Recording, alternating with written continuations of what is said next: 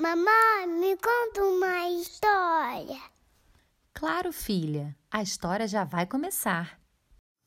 Meus livros. Elisa mal podia esperar para chegar em sua escola e contar a grande novidade para seus amigos. A menina, apesar de ainda ser pequena, tinha decidido escrever seu primeiro livro. Ela amava ler com seus pais e, por isso, inspirada em tantos livros maravilhosos de sua biblioteca particular, resolveu que queria ser escritora. Ao entrar na sala de aula, foi direto conversar com seus amigos e contar a novidade. Sua amiga Isabela então perguntou: Que legal, Elisa! E qual vai ser o tema? Hum, ainda não sei. Decidi que quero escrever, mas não sei sobre o que.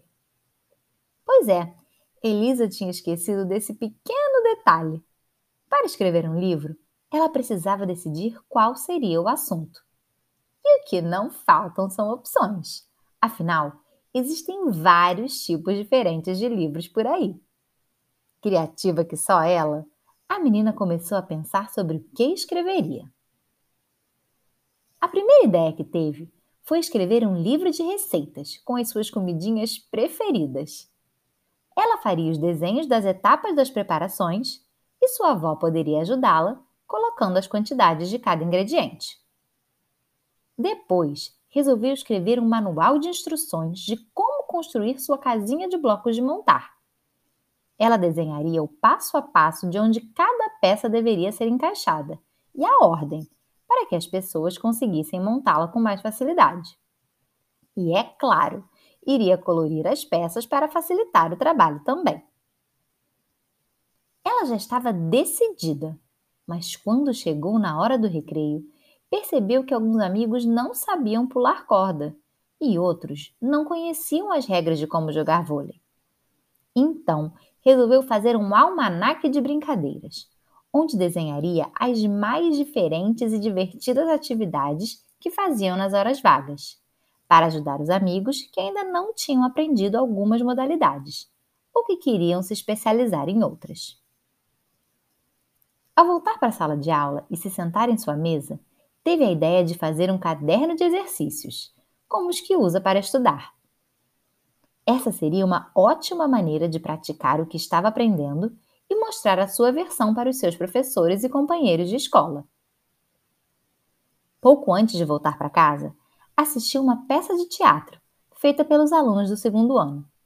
Então decidiu que seu livro poderia contar uma história que ela mesma inventasse. Poderia desenhar princesas, dragões, fadas e bruxas. Ou quem sabe uma historinha sobre animais. Hum, e qual seria o formato? História em quadrinhos é sempre uma boa opção. Quando seu pai a buscou, Elisa começou a contar todas as ideias que tinha tido. Ela estava muito empolgada, doida para colocar tudo aquilo no papel, e mal sabia por onde começar. E o pior, como ela faria para escolher qual dos livros escrever? Ela tinha amado todas as opções. O papai explicou que ela não precisava escrever só um. Pelo contrário, poderia escrever quantos livros quisesse. Por isso, ela não perdeu nenhum minuto ao chegar em casa Pegou papel, lápis de cor, giz de cera e se dedicou às suas obras. E assim, do dia para a noite, a biblioteca de Elisa ficou ainda mais rica, ganhando vários livros novos, feito pela mais nova escritora da família, ela mesma. Se você gostou, curte e compartilha.